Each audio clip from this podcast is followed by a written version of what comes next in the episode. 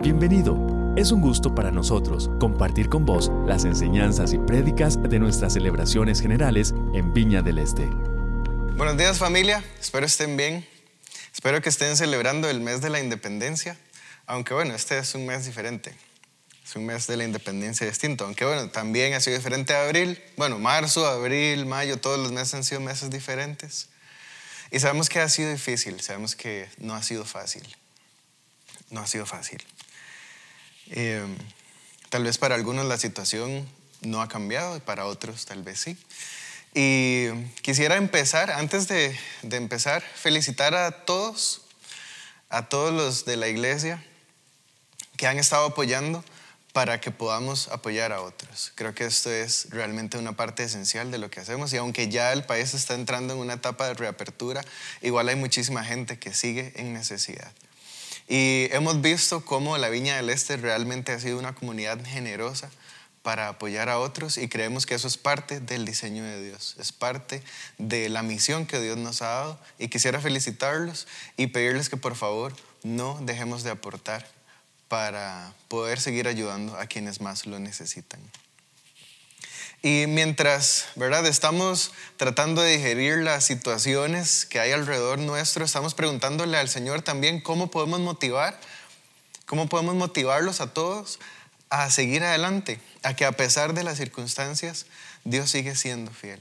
Entonces le preguntamos al Señor cómo podemos o qué mensajes hay o cuáles cuáles palabras podríamos usar. Y el Señor nos llevó al libro de los Hebreos, a la carta a los Hebreos, y estamos en una serie que se llama No te rindas. Descubrimos que en este libro, en esta carta, se, se esconde tal vez de alguna manera o se percibe un mensaje hacia una comunidad que estaba queriendo regresar a lo anterior, a lo que consideraban más seguro, que estaban rindiéndose del camino cristiano. Y entonces por eso es que estamos en esta serie ahora. Este mensaje de no te rindas es realmente lo que Dios ha estado hablando en nuestros corazones. Don Carlos inició la semana pasada con el capítulo 1, bellísimo, eh, y hoy vamos a continuar con el capítulo 2. Entonces, antes de comenzar, para ilustrar el mensaje de hoy, quiero contarles una, pequeña historia. Eh, y se las voy a leer. Este, ok. Dice así. Esta es una historia que, parecería, que pareciera ser sacada de una película. El 9 de julio de 1960, James Honeycutt, un hombre de mediana edad, estaba en las cataratas del Niágara junto con la familia Woodward de paseo. Estaban paseando. James ofreció llevar a los dos hijos de la familia Woodward, una muchacha de 16 años y un niño de 7 años, en un paseo en bote por el río. La mamá no estaba muy cómoda con la idea, ese sexto sentido de las mamás, ¿verdad? Pero no puso mayor resistencia ya que James era el jefe de su esposo y ella solamente insistió en que por favor los chicos usaran chalecos salvavidas. Así que los tres subieron al bote, James encendió el motor y comenzaron a disfrutar del paseo y del entorno de la vista. Unos minutos después, por razones que todavía no conocemos, James apagó el motor y dejó que el bote fuera con la corriente del río hacia la catarata. No sé, tal vez pensó en no gastar gasolina, tal vez el mismo río podía hacer el paseo, ¿verdad?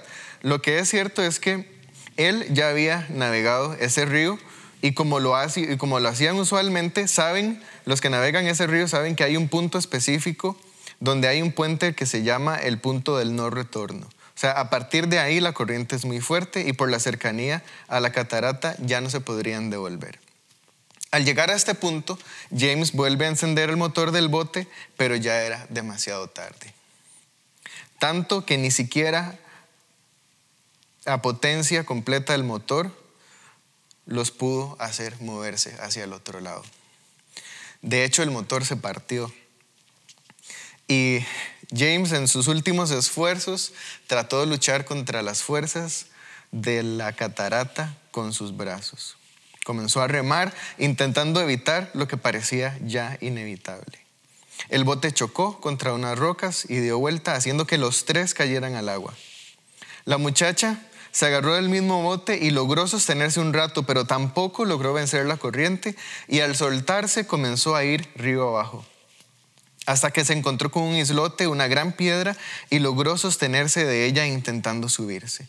Un hombre que estaba a la orilla del río la vio y comenzó a gritarle que luchara por su vida, que fuera fuerte. Este hombre, arriesgando su propia vida, pasó por encima de la baranda del mirador, sostuvo su cuerpo al poner los pies entre las rejas y se estiró lo más que pudo a ver si podía ayudarla a salir. Necesitaron tres intentos y en el tercero ella logró tomarlo de un dedo y luego de su mano. Y luego otro hombre llegó y pudieron sacarla a salvo. El niño de siete años fue llevado por la corriente y apareció como 300 metros después. Su chaleco salvavidas lo había sacado a flote. Los expertos dicen que por tener poco peso y la fuerza del agua fue impulsado sobre la caída de la catarata y cayó lejos de ella y lejos del espacio rocoso, cayó en aguas profundas. Y cuando flotó a la superficie, gracias a su chaleco salvavidas, un barco que llevaba turistas lo pudo salvar. De hecho, hasta el día de hoy, Roger Goodward, así es como se llama, es el único hombre que ha caído por las cataratas del Niágara sin querer y ha sobrevivido. A esto se le conoce, a esta historia se le conoce como el milagro del Niágara. Lamentablemente, aunque celebramos que, los hermanos Woodward sobrevivieron, James no sobrevivió. Fue encontrado tres días después flotando porque dejó que su barco fuera demasiado lejos, llevado por la corriente. Y aunque el final de esta historia, aunque tiene un tinte alegre y tiene un tinte triste, Creo que parte de esto es lo que el autor o autora del libro de Hebreos quiere decirnos en su capítulo 2. De hecho, leemos así, leemos Hebreos 2 del 1 al 4. Dice, por eso, o sea, desde lo que venimos hablando antes de la semana pasada, ¿verdad? Es necesario que prestemos más atención a lo que hemos oído, no sea que perdamos el rumbo. Y quiero dejarlo hasta ahí por ahorita no sea que perdamos el rumbo. Quisiera que oráramos antes de continuar. Señor, te pedimos que seas vos hablando, Señor, que seas vos marcando nuestros corazones de la manera en la que lo quieres marcar ahora. Queremos no perder el rumbo, Señor, queremos no dejarnos llevar por la corriente. Queremos aferrarnos a vos y a lo que tenés que decirnos para llegar, Señor, y alcanzar el propósito, el destino que tenés para nosotros. Gracias, Señor. Y así es como le he titulado al mensaje de hoy, el peligro de dejarse llevar por la corriente. Recordemos, como vimos la semana pasada, que Hebreos, la carta de los Hebreos fue escrita para judíos que habían dejado su antigua costumbre judaica y se habían convertido al cristianismo. Creyendo en Jesús, en el Mesías, lo que pasaba es que esto les creaba problemas. Problemas con su familia, con sus vecinos, con sus amigos, socios de negocios. Todo esto complicaba su vida porque estaban saliéndose de una cultura muy, muy arraigada. Esto los llevaba a querer entonces rendirse. Y vemos que es recurrente entonces el mensaje del autor, autora de Hebreos, hacia no volvamos atrás, más bien sigamos hacia adelante. Y es que esto nos pasa muchísimas veces, tendemos a rendirnos, tendemos a sentirnos cansados tal vez de lo que ya hemos estado viviendo y queremos volver a lo que era seguro en algún sentido y muy entre comillas. El autor o autora nos motiva y hace el llamado a todo pulmón y dice, no se rindan, no dejen su fe de lado. ¿Por qué? Porque como vimos la semana pasada, Dios había hablado a través de sus profetas y ahora a través de su Hijo, Jesús, el Mesías, el sanador y el sustentador. ¿No es esto suficiente para sostener nuestra fe? ¿Cuántos de verdad creemos que Dios ha hablado acerca de su amor por nosotros, de su plan para nosotros, no solo aquí en la tierra, sino en la eternidad? ¿Cuántos de nosotros creemos de todo corazón que Jesús es la respuesta a todas nuestras necesidades emocionales, a todas nuestras necesidades físicas, a todas nuestras necesidades materiales? La verdad es que Él es nuestro sostén, es, Él es eso a que lo que nos podemos aferrar y que va a ser inamovible y que es inamovible y que ha sido inamovible desde el inicio de los tiempos. Por eso debemos prestar mucha atención a lo que hemos escuchado, que esto es lo que nos dice el versículo 1. Dice, es necesario que prestemos más atención a lo que hemos oído para no desviarnos, para no separarnos de ellas, para no dejarnos llevar por la corriente. Notemos que el autor habla en primera persona en plural, se está incluyendo en, esa, en ese grupo de personas. Y creo que esto nos incluye a nosotros también hoy. Es necesario que prestemos en plural, en nosotros, lo hablo como nosotros, nosotros, nosotros los que somos, quienes somos que construimos una comunidad de fe, que representa el reino de Dios aquí en la tierra. Somos nosotros quienes nos unimos a la obra del Espíritu Santo para sanar al mundo a nuestro alrededor. Esto, familia de la viña, somos nosotros. Nos incluye a nosotros también. Hoy Dios nos está diciendo también a nosotros, prestemos atención a lo que hemos oído. Necesitamos escuchar, leer, alimentarnos de las verdades de la palabra de Dios tomarnos de ellas para que la corriente no nos lleve a ese punto de no retorno, porque esa es la realidad. Todos tenemos la posibilidad de dejarnos llevar por la corriente. A esto yo le llamo a que todos tenemos el potencial para perder el rumbo. El poder del agua es impresionante. No sé si sabían, pero un milímetro de agua puede mover toneladas de concreto. Ya vimos en la historia del inicio que apagar el motor y dejarnos llevar por la corriente es peligrosísimo. Y esto aplica para muchas áreas de nuestra vida también. La verdad es que muchas veces podríamos hacerlo sin querer y tal vez cuando nos damos cuenta ya estamos en un punto donde no sabemos qué hacer y no nos dimos cuenta de cuándo nos dejamos llevar por la corriente. Aunque pudiese haber otras veces en las que tal vez sí lo hacemos al propio. Y decimos, no, definitivamente voy a apagar el motor voy a dejarme llevar y que sea lo que tenga que suceder. Y no estoy hablando de que esto es como, como cuando decimos que tenemos que creerle a Dios y soltar, sino esto es cuando definitivamente ya no queremos creerle a Dios y queremos dejarnos llevar por otras corrientes que no es lo que Dios quiere para nosotros. Podríamos ser negligentes también y decir, la verdad es que yo ya sé el camino, yo conozco el camino. Y entonces apagar el motor, desconectarnos de Dios y dejarnos llevar. Esto me recuerda algo que me pasó hace unos años con unos amigos. Había un amigo, eh, ya señor grande, ¿verdad? Eh, eh, que tenía una propiedad cerca del Braulio Carrillo. Y recuerdo que habíamos ido muchas veces, una propiedad chivísima.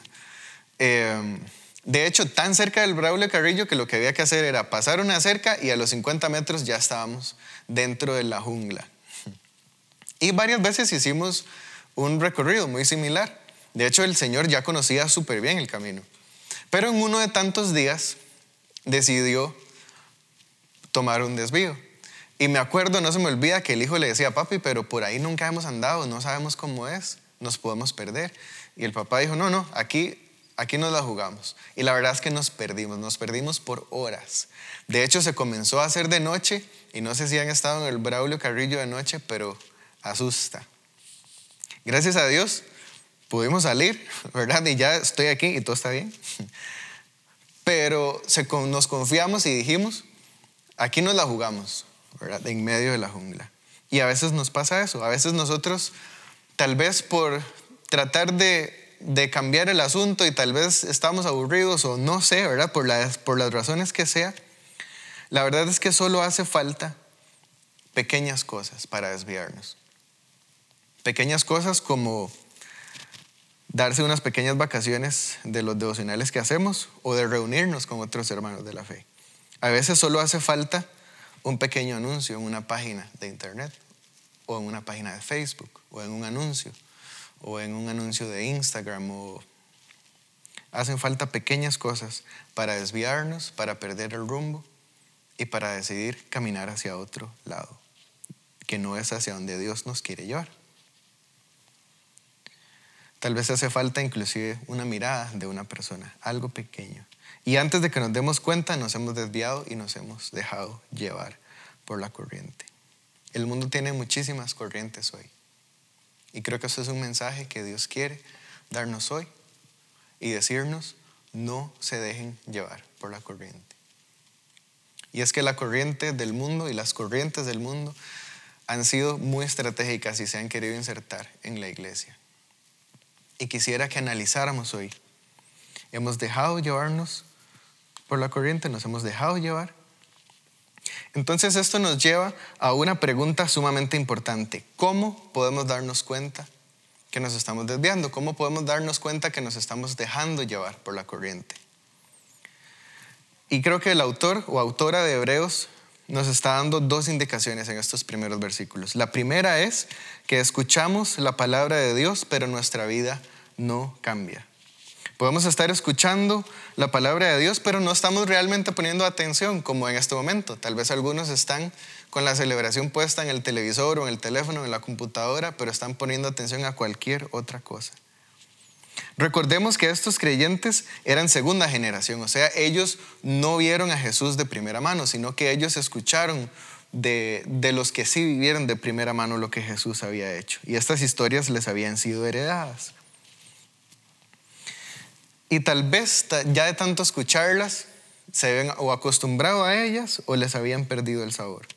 En publicidad me han contado, pero yo no soy publicista, ni tengo idea, ¿verdad?, del asunto, pero me han contado mucho de un término o de una, o de, o de una frase que se usa para caracterizar algo cuando ya la gente no le presta atención y es que se vuelve parte del paisaje.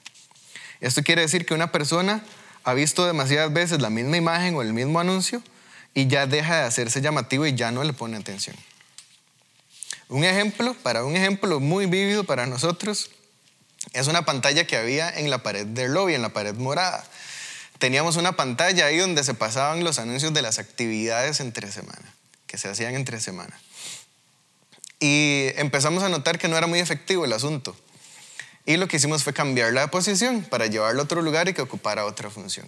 Y de hecho tardaron, se tardó meses antes de que alguien se diese cuenta de que esa pantalla la habíamos movido.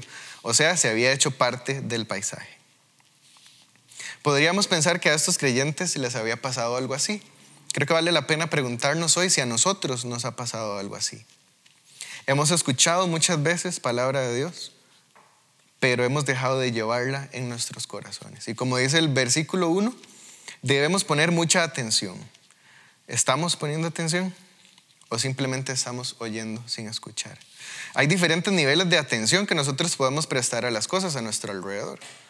Podemos, tal vez en primer lugar, notar que algo pasa. Podemos también tal vez poner atención a eso que pasó. Podríamos inclusive analizar lo que pasó, por qué pasó, y también podríamos reaccionar a lo que está pasando. De hecho, me gusta muchísimo una ilustración que don Carlos usa para esto y dice que podemos ser personas que hacen que las cosas sucedan. Podemos ser personas que ven las cosas suceder o podemos ser personas que nada más podemos preguntar qué pasó porque no tenemos idea de qué fue lo que sucedió. El escuchar la palabra de Dios no termina en escucharla, necesitamos reaccionar a ella. Debe existir una acción en nosotros y una acción continua y permanente. Si queremos ver las noticias, por ejemplo, encendemos el televisor o buscamos el canal de Facebook o lo que sea. Cuando queremos escuchar música, los que tienen radio la encienden o buscamos la aplicación y entonces escuchamos la música que queremos escuchar. A los que nos gusta escuchar podcast, entonces los buscamos en internet.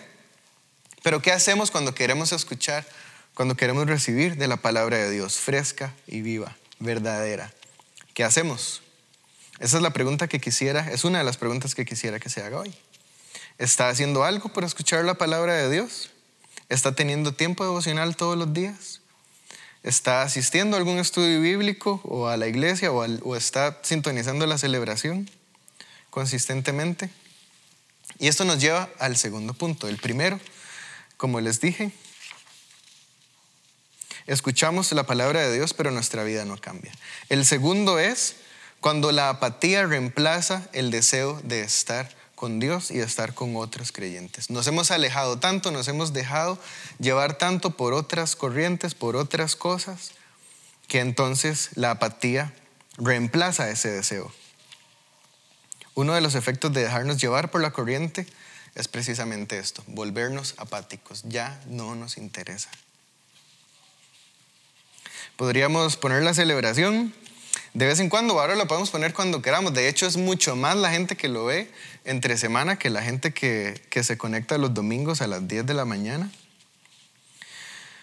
Pero no podemos dejar de lado el conversar con otros hermanos en la fe, con otros amigos que están en este mismo camino cristiano. Caminar la vida en compañía de otros creyentes que hacen que, hace que nuestra fe crezca, que permanezca y que sea útil también. Es por esto que el autor o autora de Hebreos también nos motiva a no dejar de reunirnos. Tal vez muchos pueden decir, y van a estar totalmente en lo cierto, ir a la iglesia no me hace ser cristiano. Y es totalmente cierto. Pero nosotros, porque somos cristianos, entonces buscamos reunirnos con otros hermanos en la fe también. Ir a la iglesia no nos hace cristianos, pero vamos a la iglesia porque somos cristianos. Un carro no deja de ser carro por no ir a la gasolinera, ¿verdad? Sigue siempre siendo carro. Pero la verdad es que para que el carro funcione necesita llenar el tanque. Y nosotros igualmente necesitamos pasar tiempo con Dios, necesitamos reunirnos con otros hermanos en la fe. Y en la virtualidad nos hemos tenido que poner creativos con esto. Pero si usted no pertenece a algún grupo, si usted no está en algún estudio bíblico, contáctenos y le vamos a contar cómo está el asunto y le vamos a decir de cuáles grupos hay disponibles y de cuáles podría usted ser parte. Necesitamos escuchar la palabra de Dios, necesitamos que nos la ministren, necesitamos la comunión con otros. Estas son herramientas que Dios usa. Ahora bien, ya hemos hablado del peligro que hay en desviarnos, que todos podemos desviarnos, que todos podemos dejarnos llevar por la corriente. Hemos hablado del por qué, pero el autor o autora de esta carta también nos da las consecuencias de dejarnos llevar por la corriente. Leamos entonces a partir del versículo 2. Dice, porque si el mensaje anunciado por los ángeles tuvo validez y toda transgresión y desobediencia recibió su justo castigo, ¿cómo escaparemos nosotros si descuidamos una salvación tan grande? Y es que a veces nos gusta quedarnos con las partes de la Biblia que, que son las lindas. Y esta, aunque es difícil de digerir y aunque nos está diciendo que si nos desviamos, que si nos apartamos, que si nos dejamos llevar por la corriente habrá un castigo, no deja de ser verdad, aunque no nos guste, aunque no sepamos cómo manejar esto. ¿Cómo es posible, cómo es posible que escuchemos un mensaje? Y pongámoslo primero en, en la en las primeras personas que leyeron esta carta. ¿Cómo es posible que habiendo ellos escuchado acerca de Jesús, decidieran regresar a la senda anterior? Un pueblo que sabía que cuando descuidaba la palabra de Dios y se dejaba llevar por la corriente, podían pasar cosas serias, como ser capturados por naciones enemigas, ser vendidos como esclavos o ser conquistados y dispersados en naciones paganas. Pero también el pueblo hebreo sabía lo que significaba sí ser atento a la palabra de Dios. Sabían lo que era derribar murallas de una ciudad con solo gritar. Sabían lo que era caminar en medio del mar abierto. Sabían lo que era recibir cada día comida del cielo para satisfacer su necesidad. Y aquí quiero llegar al último punto. Dios nos da provisión para cuando nos dejemos llevar por la corriente. El autor o autora del libro o de la carta de los hebreos motiva a los creyentes a no rendirse en su fe, a continuar teniendo fe, reuniéndose a pesar de la persecución, a pesar de las dificultades. Y esta mañana, tal vez algunos de ustedes podrían estar escuchando esto y verdaderamente considerar dejar todo atrás, no complicarse la vida manteniendo su fe y solo regresar a lo de antes. Es muy fácil dejarse llevar, es muy fácil no hacer nada. Sin embargo, la palabra del Señor hoy nos está diciendo, no te sueltes. No soltes tu fe. No es tiempo de rendirte. Todo lo que antes parecía bueno realmente no lo es.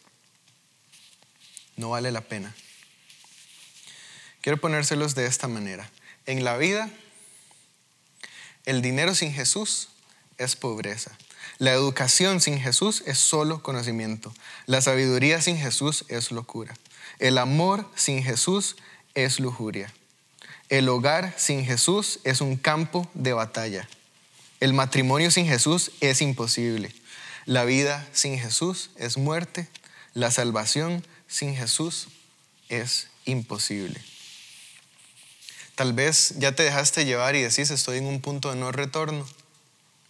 Pero quiero decirte que en Cristo, por lo menos todavía, ese punto de no retorno no existe. Siempre puedes regresar. Es más, estoy seguro que Dios está hoy tocando tu corazón diciéndote, quiero que regreses. Aquí estoy dándote provisión para que regreses.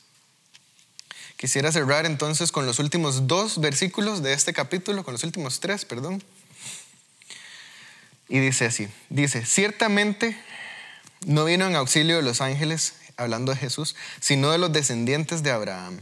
Y ahí estamos nosotros metidos en esa promesa de Abraham. Por eso era preciso que en todo se asemejara a sus hermanos para ser un sumo sacerdote fiel y misericordioso al servicio de Dios a fin de expiar los pecados del pueblo. Por haber sufrido él mismo la tentación, puede socorrer a los que son tentados. Si usted está en una prueba hoy, Jesús puede rescatarlo. Si usted está en necesidad hoy, Jesús puede ser su provisión. De hecho, el mismo versículo 4 nos habla de los milagros, señales y maravillas que Dios ha usado para mostrarnos su salvación. Y así como Dios alimentó al pueblo de Israel todos los días, así Dios va a cuidar de nosotros todos los días. Quiero decirle que hoy hay esperanza. Todavía hoy hay milagros, todavía hoy hay señales y todavía hoy hay maravillas de Dios para tu vida.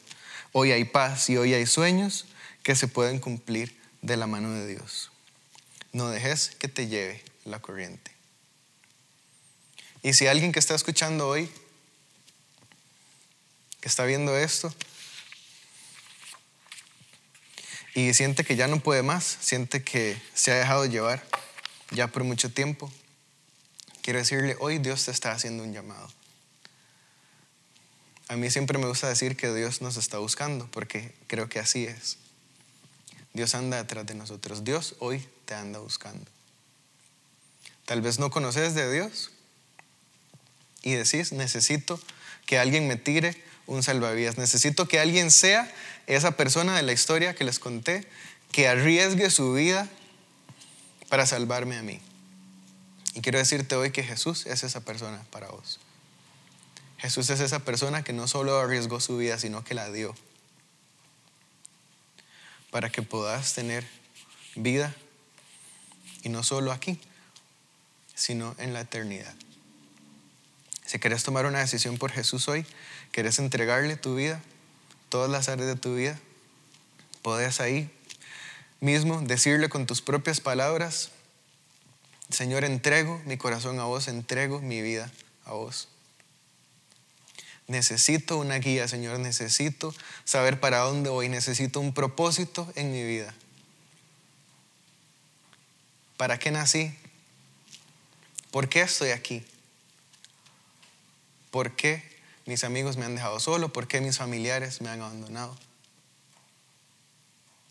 Señor, necesito, Señor Jesús, te necesito. Necesito que me rescates hoy. Y si tal vez vos sos una persona que sí ha caminado con Dios, pero ha dejado desviarse, dígale también con sus propias palabras, Señor Jesús, quiero aferrarme a vos como nunca antes. Quiero aferrarme a tu palabra como nunca antes. Quiero aferrarme a las promesas que tenés para mí como nunca antes. Y si tal vez hoy vos te encontrás en una situación donde decís, no, yo me siento bien. La Biblia también nos habla del que quienes estemos fuertes o quienes sintamos que estamos fuertes, tengamos cuidado también. Siempre es bueno revisar y decirle, Señor, aquí estoy agarrado de vos y no quiero soltarte. No quiero soltarte, Señor. Si conoces a alguien que necesita escuchar un mensaje de estos, compartíselo. Sabes que están todos en las páginas en YouTube y en Spotify. Los podemos compartir.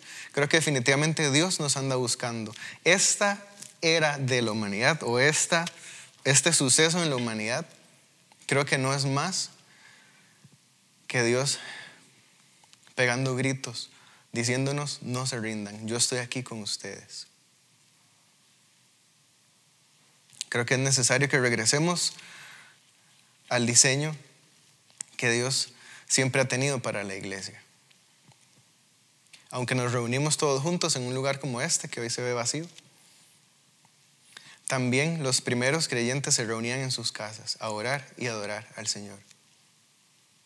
Y hoy, más que nunca, tenemos esa posibilidad siempre de reunirnos en nuestras casas, tal vez o no, tal vez sí puedes cantar o tal vez no, ¿verdad? Pero están todos los recursos que tenemos a disposición. Pero lo que sí podemos hacer siempre es tener una vida de oración y de comunión con Dios. Creo que esto es, y si nos vamos de la pandemia y si la pandemia pasa y no aprendimos esto, entonces habrá sido en vano. Creo que esto es lo que Dios quiere para nosotros hoy. Dios quiere decirnos, como nos dice el autor o autora del libro de los Hebreos, que prestemos más atención, que prestemos más atención a lo que hemos oído, no sea que perdamos el rumbo. Hoy Dios quiere pasar tiempo con vos, hoy y todos los días, estoy seguro. No aprovechemos estas circunstancias y más bien aferrémonos más al Señor. Nos encanta poder compartir con vos las prédicas de nuestras celebraciones. Esperamos que esta haya sido de bendición para vos.